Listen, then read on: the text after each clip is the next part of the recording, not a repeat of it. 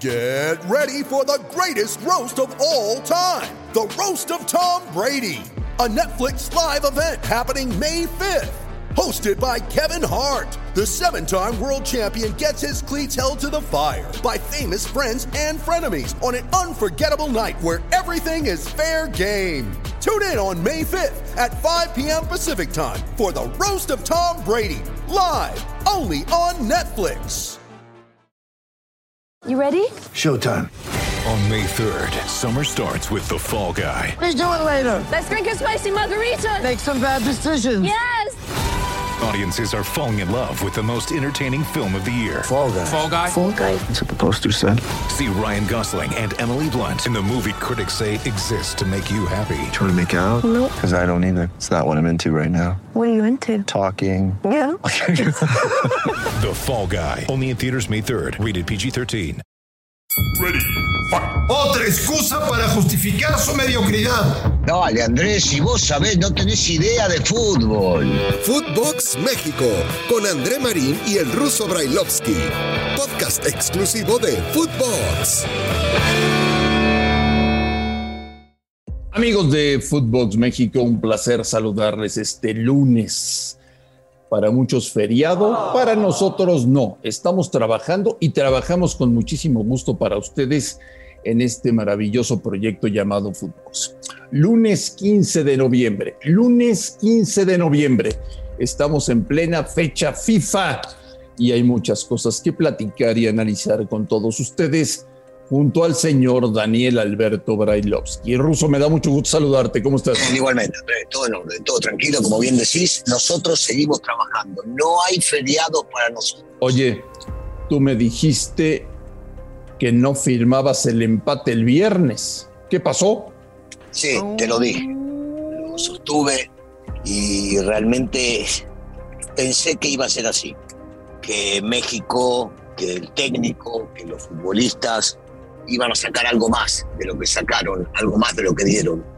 Porque si bien es cierto, y podría dividir el partido en dos partes, dos etapas, dos de 45. En el primero México tuvo sus oportunidades, no las supo aprovechar, no sabe concretar, terminó llegando, digamos, frente al portero y Estados Unidos no, no lo aprovechó. Y Estados Unidos en el segundo tiempo fue muy superior al equipo mexicano, un equipo mexicano que no mostró prácticamente nada, inclusive pensé que iba a sacar algo de ese orgullo, de la garra, de la fuerza, de cuando se vienen estas adversidades y lo termina representando.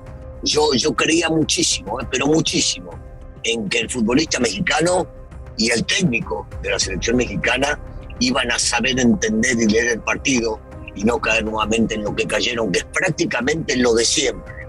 Porque en las anteriores derrotas México fue un poco mejor. En esta no, ni eso fue como para poder llevar su mejor resultado. Eh, si me decís, si me, me queda el saco, claro que me queda el saco. Si volvería a decirlo previo a un partido de estos, sí, porque confío en el futbolista mexicano. Pero desgraciadamente eh, se defraudaron ellos mismos, el mismo técnico, los mismos jugadores, a la afición y a todos nosotros. Ruso, no sobrevaloramos a los futbolistas mexicanos que tenemos hoy en día. No pensamos que son mejores de lo que en realidad son. No, no, es que ahí es donde no puedo darme vuelta, claro, y van a decir, pero si el resultado dice lo contrario. Yo confío en el futbolista mexicano, yo conozco al futbolista mexicano, yo trabajé con ellos, jugué con ellos, entiendo su mentalidad, y, y en este partido no lo sacaron, entonces no es que estamos, a ver, Ochoa es un jugadorazo, es un arquerazo, no podemos decir que lo sobrevaloramos. No me vas a decir que hoy por hoy no pinta Johan para ser un gran futbolista. O de repente Gallardo que ha caído muchísimo su nivel. Edson, hasta el mismo capitán de la selección, el histórico Rafa Márquez, dice que es la proyección más importante que tiene el fútbol mexicano. A ver, no podemos no confiar en Herrera, en el Tecatito, en el Chucky, en Jiménez. No, no, no, no. Me resisto a pensar que no podemos confiar en ellos. Tuvieron un partido espantoso. Se perdió merecidamente, o Estados Unidos ganó merecidamente. Pero no, para mí, para mí no están sobrevalorados. No, no, son chicos que saben jugar al fútbol y que no se van a olvidar de esto y que seguramente en algún momento van a salir. Conoces muy bien el entorno y cómo se maneja el fútbol mexicano. Lo conoces perfectamente, lo conoces igual que yo.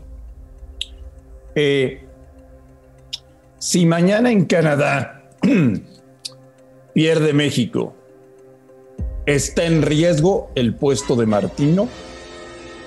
Uf, uf. Yo, yo imaginaría que no, Andrés. Imaginaría que no porque México debe pelear por la calificación eh, y porque cuando trajeron a Martino, trajeron a Martino para armar un proyecto distinto, diferente a lo que veníamos viendo en los últimos años. Y entonces eh, eh, podrán llegar a entender los dueños de la pelota que, que hay que seguir adelante, que hay que darle chance, que lo importante es el mundial. Hay que ver cómo se la bancan, Andrés. No va a ser fácil, ¿eh? no va a ser fácil eh, aguantar todo esto porque donde les toque perder los vamos a hacer mierda. Pero todo el mundo les va a pegar y los va a reventar y ellos mismos internamente.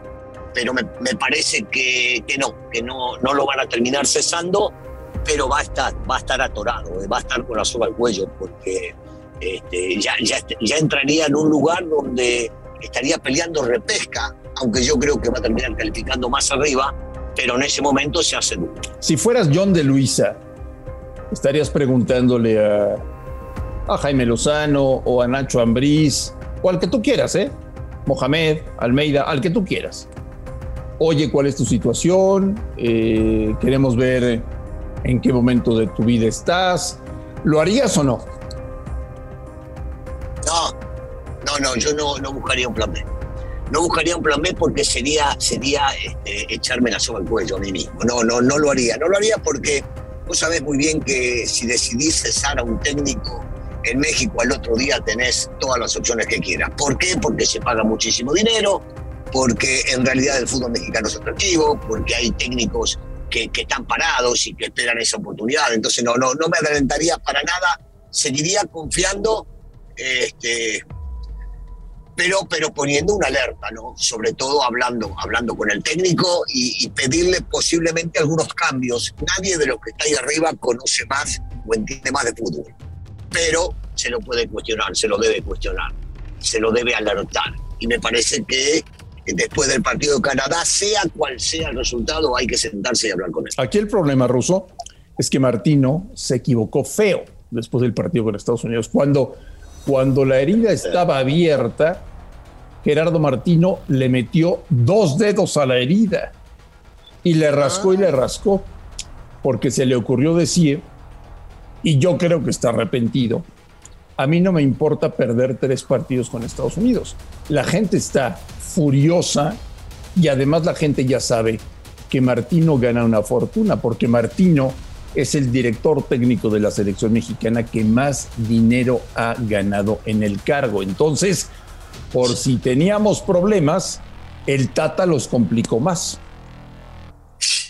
Digamos que fueron muy desafortunadas, las declaraciones son desafortunadas, porque es como una Argentina-Brasil, una Argentina-Uruguay, este, una Alemania-Francia. No, no podés declarar, no me molesta perder contra ellos tres partidos. No, no, no podés.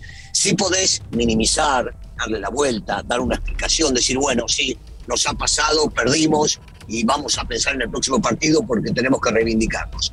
Pero, pero hacer caso omiso a lo que significa perder contra, contra tu archirrival de la zona, no, estuvo mal, estuvo mal. Me parece que fue muy, pero muy desafortunado. Un tipo que por lo general en sus conferencias nos convencía, nos dejaba claro y hablaba de la cuestión técnica-táctica.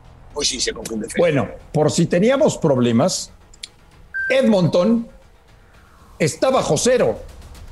En Edmonton está nevando. Oh, no. Alphonse Davis, el mejor futbolista de Canadá, ya le mandó ayer el mensaje a la selección mexicana.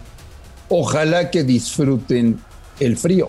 Y qué mejor, qué mejor que preguntarle a Enrique Martínez, que está en Edmonton, ¿qué está pasando? Enrique, te mandamos un fuerte abrazo. ¿Cómo ¿Cómo estás, estás? André? Un gusto saludarte. También al ruso, sí, está el frío, cala, como no tienes una idea. Me traje el suétercito que me tejió mi abuelita y creo que no está sirviendo del todo en este frío de Edmonton. Estamos a- ahorita a menos 2 grados centígrados. Se, se espera que en unos instantes más comience a nevar Y, creo que eh, a todo esto que, mencionas, André, de, de, los problemas que tiene la selección mexicana, hay que agregarle uno más al de la logística. ¿Por qué? Porque decidieron volver a, después del partido contra Cincinnati, volver a Indianápolis para trabajar ahí unos días. Y resulta que, que eh, Indianápolis en los últimos dos días ha nevado más que aquí en Edmonton y ni siquiera han podido entrenar al 100% de cara a este partido frente a Canadá. La selección estará llegando el día de hoy por la tarde-noche aquí a Edmonton en un vuelo charter, eh, rogándole a Dios, eh, ruso André, que no se les vaya a ocurrir al, clima, eh, empeorar, porque si no el vuelo podría retrasarse, el vuelo podría cancelarse y entonces sí vendrían todavía más problemas para la selección mexicana que me parece que en esta gira tuvo una, una pésima Oso, te escucha Enrique Martínez. Hola Enrique, te mando un abrazo fuerte, eh, cubrite del frío, vos tenés que estar eh, al 100 porque tenés que cubrirnos bien lo que pasa con la selección. Eh, en Canadá se piensa igual que se estaba pensando en Estados Unidos previo al partido.